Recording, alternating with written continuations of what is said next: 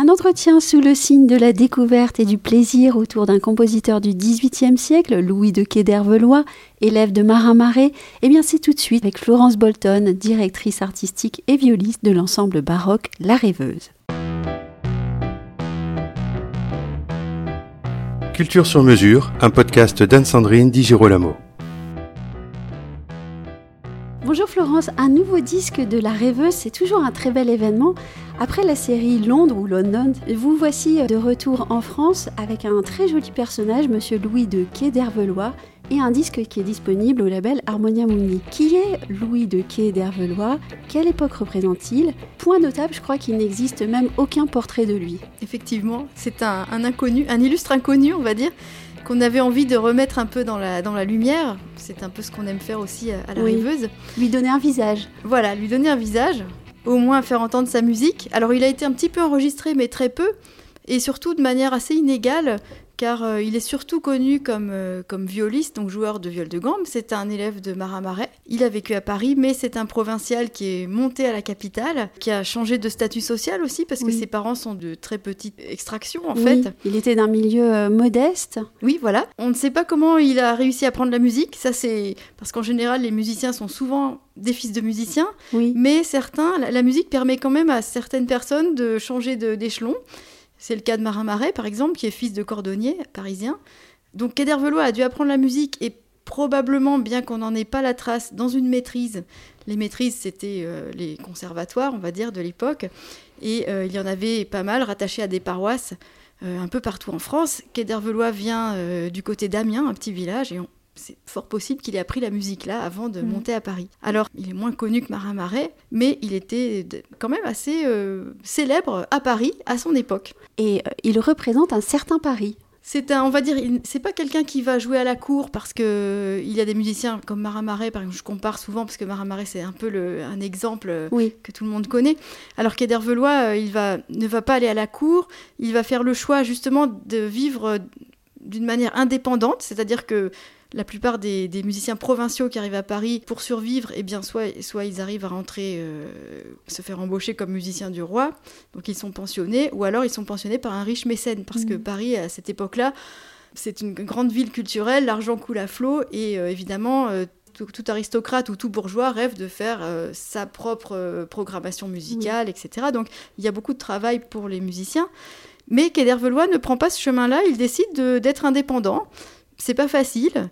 Euh, du coup, c'est pour ça aussi qu'on a peu de renseignements sur lui, parce qu'il sera moins connu, moins dans la, dans la lumière finalement des projecteurs que ceux qui, qui jouent chez euh, le duc de machin truc ou à la cour.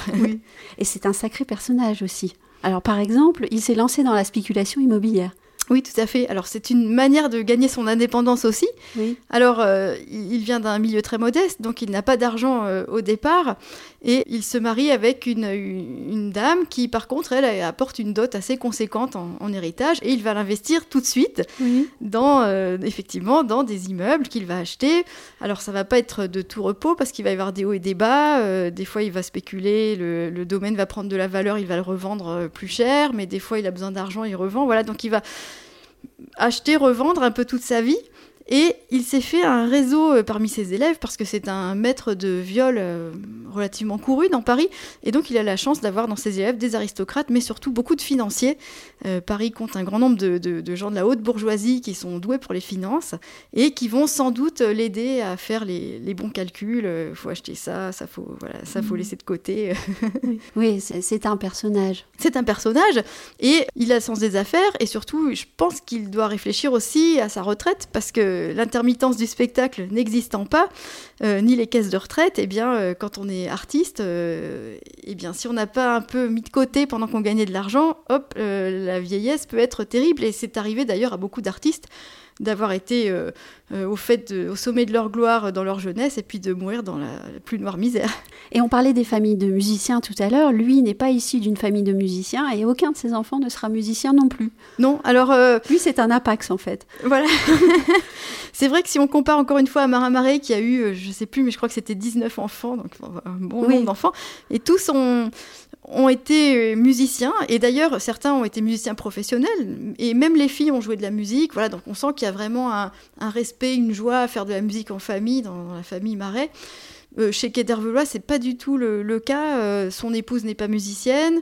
Ses enfants, alors c'est très compliqué parce que il va avoir deux fils.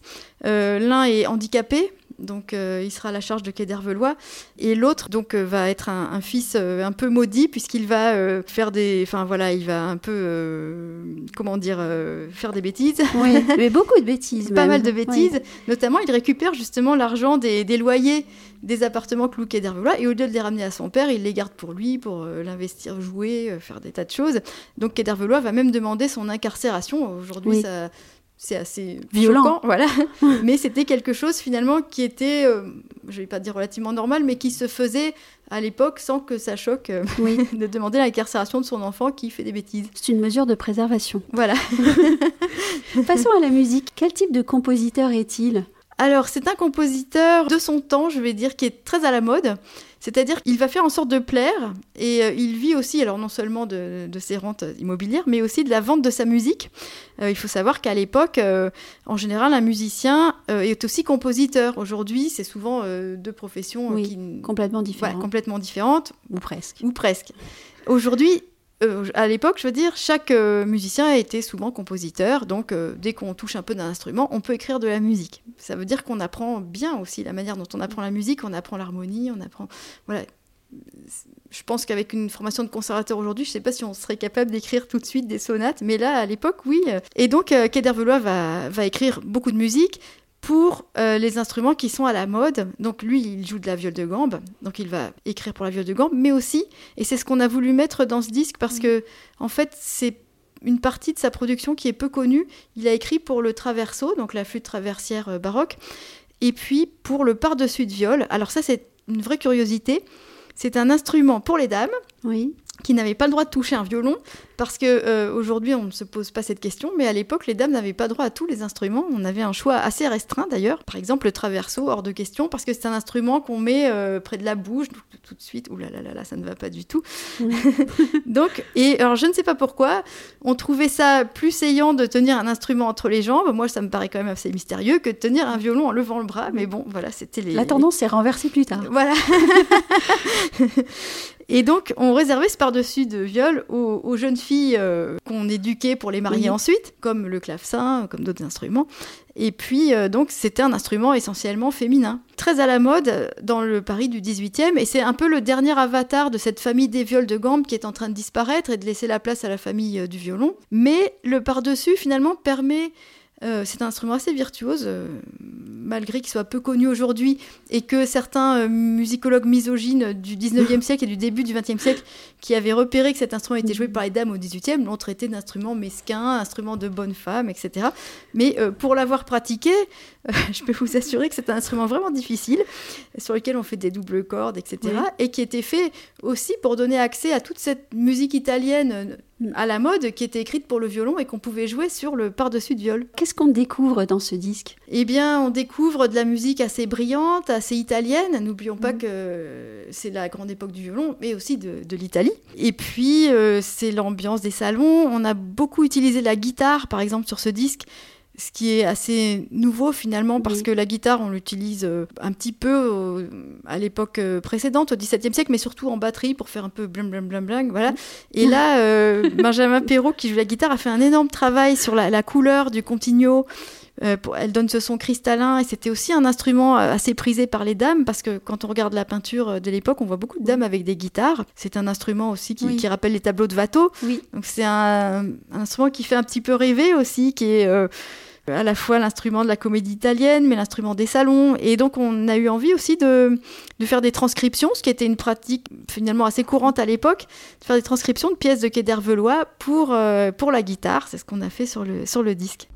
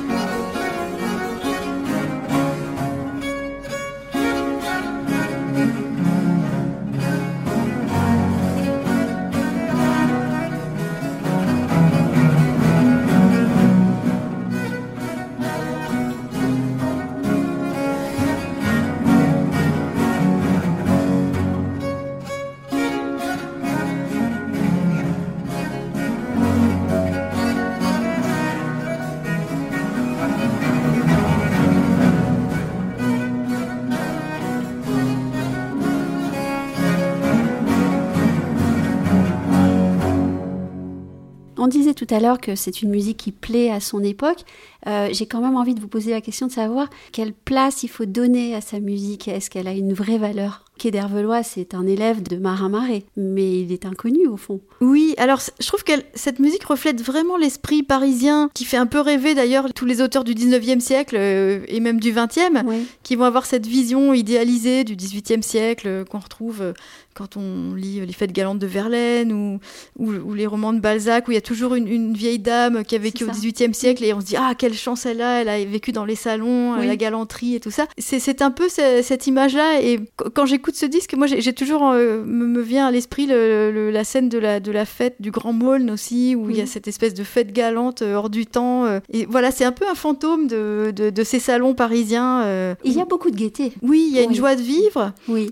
Et elle fait beaucoup de bien à écouter. Effectivement, il y a plus de joie de vivre que chez Marais, par exemple. Oui. Et alors, c'est aussi c'est l'époque et puis c'est le personnage aussi. Je pense que Velois est moins torturé peut-être que Marais qui a un côté sombre et, et Marais Marais va toujours chercher aussi euh, la fragilité de l'instrument, il va chercher des choses très très fines. Velois, c'est quelqu'un qui est plus... Enfin, dans le livret d'ailleurs je parle de balsacien, mais il a un côté très terrien comme ça que qui, le, qui fait qu'il est assez différent de son maître. À quelle découverte nous conduirez-vous pour la prochaine fois? Alors on va repartir à Londres, parce qu'on creuse plusieurs tranchées à la fois. Et euh, donc là, c'est ce disque Quai il fait suite au disque Marais, puisque Quai est un élève de, Marais. Et euh, là, on va reprendre le, chemin de Londres pour le troisième volume de la série, donc Londres 1740, avec euh, un petit, une petite fermeture quand même. On, on avait moi j'avais bien aimé ce, ce, long des années 20 qui faisait rêver autour des musiciens italiens qui arrivent en grappe. Et puis là, euh, disons qu'il y a un retour un peu à, l'Angleterre. Les gens veulent de la musique en anglais, ils en ont marre de pas comprendre l'italien. Et puis une, aussi une, une, petite montée en puissance des territoires. Il va y avoir de la musique écossaise, toujours Handel bien sûr, mais ça sera moins italien et plus allemand. Il faut voilà, pas oublier que le souverain, euh, c'est un Hanovre. Et donc, euh, il y aura des Allemands qui continuent à arriver et ce, cette migration entre guillemets va, culminer euh, dans les années 60, donc le 20 ans après, donc ce sera le prochain disque avec euh, l'arrivée de Jean-Chrétien Bach et Carl Friedrich Abel euh, à Londres. Alors ça va être vraiment le, le grand phénomène de musique allemande à Londres. Où et à quel moment est-ce qu'on peut vous écouter dans les quelques semaines à venir? Alors on va jouer le 8 novembre aux Invalides. Oui. Euh, et ça sera vraiment, alors là on aura l'esprit de Quai d'Hervelois qui sera avec nous puisque c'est un peu un concert autour de la sortie de ce disque et d'un cycle consacré à Watteau il devait y avoir une exposition Watteau aux Invalides qui a malheureusement été annulée à cause de la pandémie. Euh, il nous reste la rêveuse. Voilà, il reste trois concerts, dont celui de la rêveuse. Et en plus, euh, ce que je trouve très beau, c'est qu'il y aura avec nous Benjamin Lazare, comédien et metteur en scène, euh, qui a fait un choix de textes, parmi lesquels justement Verlaine, euh, un peu de Baudelaire, euh, enfin voilà, ça, sera une surprise, mais autour de cette nostalgie du XVIIIe siècle, et on va jouer du Couperin, du Quai d'Hervelois, enfin tous ceux qui ont fait voilà, cette, cette si belle musique qui fait rêver. Après, voilà, il y aura pas mal de concerts autour des oiseaux et la musique, qui est un grand chantier sur lequel on, on travaille depuis deux ans avec euh, un spectacle jeune public, un concert et des conférences musicales, parce que ça aussi c'est un sujet passionnant qui croise l'écologie, la vision de l'animal au XVIIIe siècle, le, goût pour la nature aussi et le début de l'esprit scientifique qui se développe au XVIIIe siècle. Donc voilà, c'est aussi un autre grand sujet. Et c'est un sujet dont vous m'aviez parlé déjà il y a quelques années et qui vous poursuit, sur lequel vous travaillez depuis très longtemps. ça, c'est vraiment passionnant dans votre travail euh, euh, à la rêveuse. Euh, c'est un travail de longue haleine, de recherche euh, littéraire, musicologique, pour enfin aboutir au disque. C'est très très beau. Et qui continue parce que du coup, euh, l'année prochaine, on, va travailler sur un carnaval des animaux en péril avec un compositeur. Merci beaucoup Florence. Merci.